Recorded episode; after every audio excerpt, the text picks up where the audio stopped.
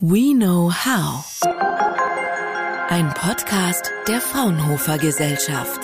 Serviceprozesse im Maschinen- und Anlagenbau laufen oftmals nicht optimal.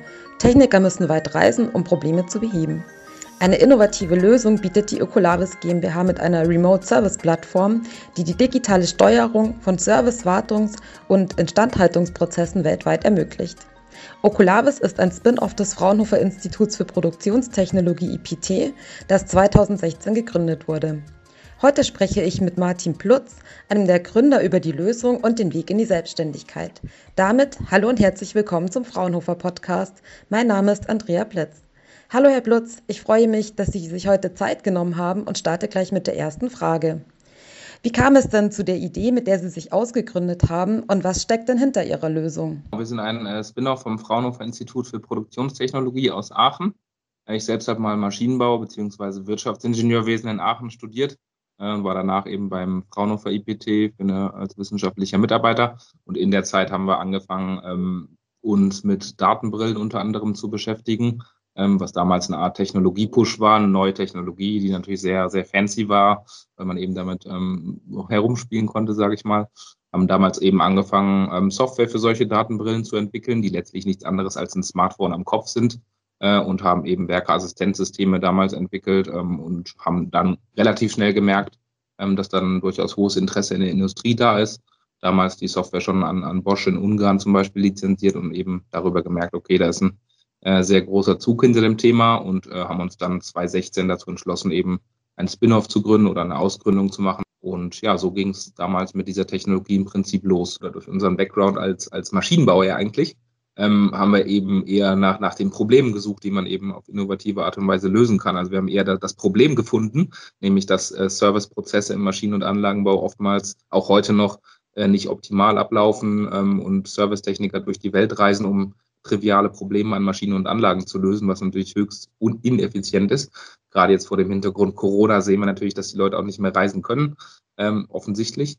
Ähm, und letztlich haben wir zu diesem Problem eine innovative Lösung gefunden, nämlich ähm, damals so die Datenbrillen als ersten Impuls. Okay, damit kann man äh, was machen in dem Bereich. Ähm, nach wie, ähm, es hat sich dann natürlich aber auch gezeigt, okay, es geht am Ende gar nicht um die Datenbrillen, sondern eben um die Software, die wir entwickeln, die, wie gesagt, dann auch auf jedem Tablet und Smartphone läuft.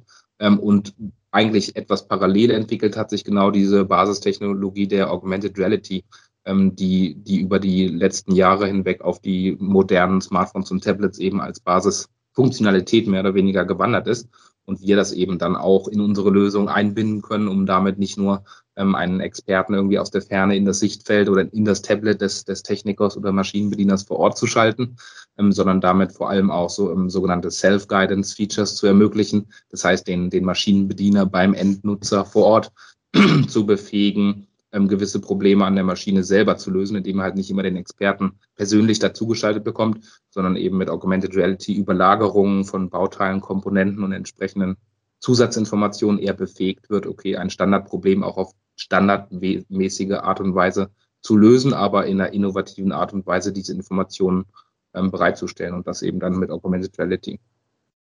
Und heute ähm, haben wir eben eine Remote Service und Augmented Reality Applikation, die unter anderem noch auf solchen Datenbrillen läuft, ähm, aber diese, diese Hardware-Technologie letztlich in den Hintergrund getreten ist. Und ähm, das, was wir anbieten, ist eine Software, die auf allen Endgeräten läuft. Viele unserer Kunden nutzen auch gar nicht unbedingt diese Brillen, auch wenn die natürlich ihre Berechtigung haben. Es am Ende aber um die Lösung damit geht und die, die Prozesse, die ich in äh, Industrieunternehmen damit befähigen kann. Wie werden die Informationen für die Software denn nun generiert? Also wir, wir entwickeln ja nicht nur die, nur in Anführungsstrichen die, die, die Software, die einen Maschinenbauer in die Lage versetzt, dort Informationen in Augmented Reality zu modellieren äh, und so weiter. Das heißt, wir modellieren diese Informationen nicht selbst, sondern das tut unser Kunde. Und das ist natürlich dann eine, eine Anforderung an unsere Softwarelösung, ähm, das so generisch und ähm, allgemeingültig zu machen, sodass das jeder Maschinenbauer auch ähm, problemlos tun kann, dort ähm, Schritt für Schritt Anleitungen anzulegen oder Experten zu hinterlegen oder eben solche 3D-Inhalte ähm, vorzubereiten, um es dann in Augmented Reality auszuspielen. Aber wir sind jetzt nicht derjenige, der diese Inhalte aufbereitet, sondern das tut unsere, unser Kunde selbst. Wann haben Sie dann den Entschluss gefasst, sich selbstständig zu machen und wie ist der Ausgründungsprozess dann genau abgelaufen? Ja, also am, am Anfang steht natürlich die, die Idee, die man irgendwo hat ähm, für ein eigenes Unternehmen und auch die Erkenntnis, dass irgendwann der, der Fraunhofer Mantel nicht mehr, nicht mehr das passende Gewand an der Stelle ist, um so ein Thema auch ähm, zu kommerzialisieren im Prinzip. Ähm, aber die Fraunhofer Gesellschaft natürlich darauf angelegt ist, solche Spin-offs auch zu fördern. Und von daher ähm, kam dann die Idee und ähm, dann der Entschluss, okay, eine Firma zu machen. Wenn nicht jetzt, wann dann sozusagen, war damals die Devise, weil wir halt gemerkt haben, dass, dass dieser ähm, ja, dieses Interesse durchaus sehr hoch ist in der Industrie. Ähm, und dann haben wir dann letztlich mit unserem ja, ehemaligen Chef gesprochen und ähm, das geplant, ähm, die Ausgründung vorzubereiten. Inhaltlich, aber nicht nur inhaltlich, sondern natürlich auch ähm, das rechtlich alles sauber zu klären. Also einen Lizenzvertrag mit Fraunhofer geschlossen über die bis dato erfolgten Entwicklung, Entwicklung um die auch sauber mit in das Unternehmen äh, rübernehmen zu können. Ähm, und ja, also letztlich hat sich gezeigt, dass da Offenheit der, der wichtigste Weg ist, mit allen Beteiligten äh, offen über die Pläne zu kommunizieren, die man hat. Und, und ähm, das hat bei uns sehr, sehr gut geklappt und haben dann auch entsprechend ähm, sehr guten Support erhalten. Mhm. Und wie haben Sie denn nun diese Anfangszeit des Unternehmens erlebt? In dieser Anfangszeit haben wir eben auch super Support ähm, vom IPT erhalten und auch weiter eng mit den ehemaligen Kollegen dann zusammengearbeitet, unter anderem ähm, in, im Rahmen einer Roadshow, die wir damals auf die Beine gestellt haben. Das heißt, wir haben diese Datenbrillentechnologie ähm, im Rahmen von Workshops, Tagesworkshops eben interessierten Unternehmen vorgestellt, da halt noch ein Rahmenprogramm drumherum gestrickt, also Anwendungsfälle, potenzielle Anwendungsfälle vorgestellt, aber auch rechtliche Rahmenbedingungen erläutert, was eben beim Einsatz solcher Technologien zu beachten ist. Ähm, und das war auch ein super, ähm, ja, eine super Kooperation dann in dieser neuen Konstellation als, als Spin-off zusammen mit dem ehemaligen Institut.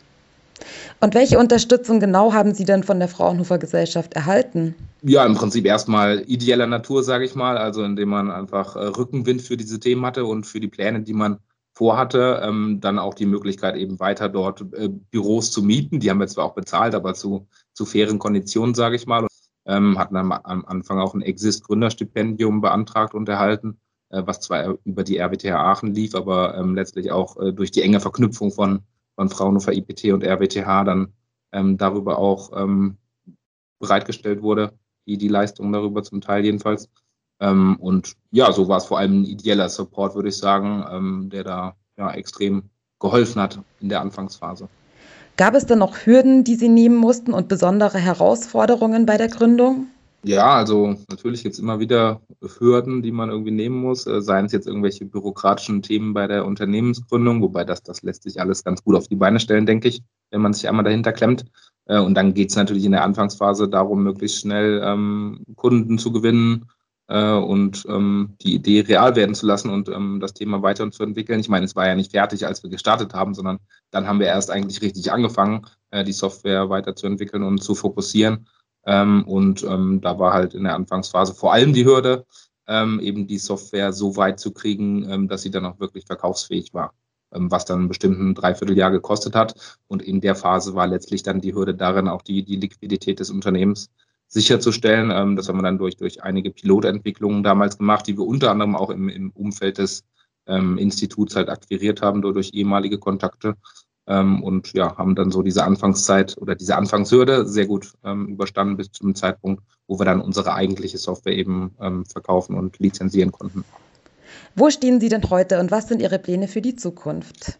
Genau, wir sind jetzt, äh, wir sind ja drei Gründer, ähm, mit denen wir gestartet haben ähm, und ja, sind jetzt über 60 Mitarbeiter, also sehr stark gewachsen ähm, in den letzten viereinhalb Jahren. Im Mai 2016 haben wir es gegründet, sind bald fünf Jahre also ähm, ja, sehr starkes, aber auch organisches Wachstum. Das heißt, wir haben uns ähm, bewusst am Anfang gegen diesen klassischen Venture Capital Weg entschieden ähm, und haben es halt geschafft, das Füße auf, ähm, das, das Unternehmen auf, auf, solide, auf solide Füße zu stellen. Ähm, und ja, brauchten das erstmal nicht. Ähm, möglicherweise werden wir es in der Zukunft auch nochmal angehen, mit einem äh, VC sozusagen größere Wachstumsschritte zu machen. Aber bis hierher, die letzten viereinhalb Jahre, war das ein äh, sehr konstantes ähm, und ähm, gutes Wachstum, was wir hin, hingelegt haben.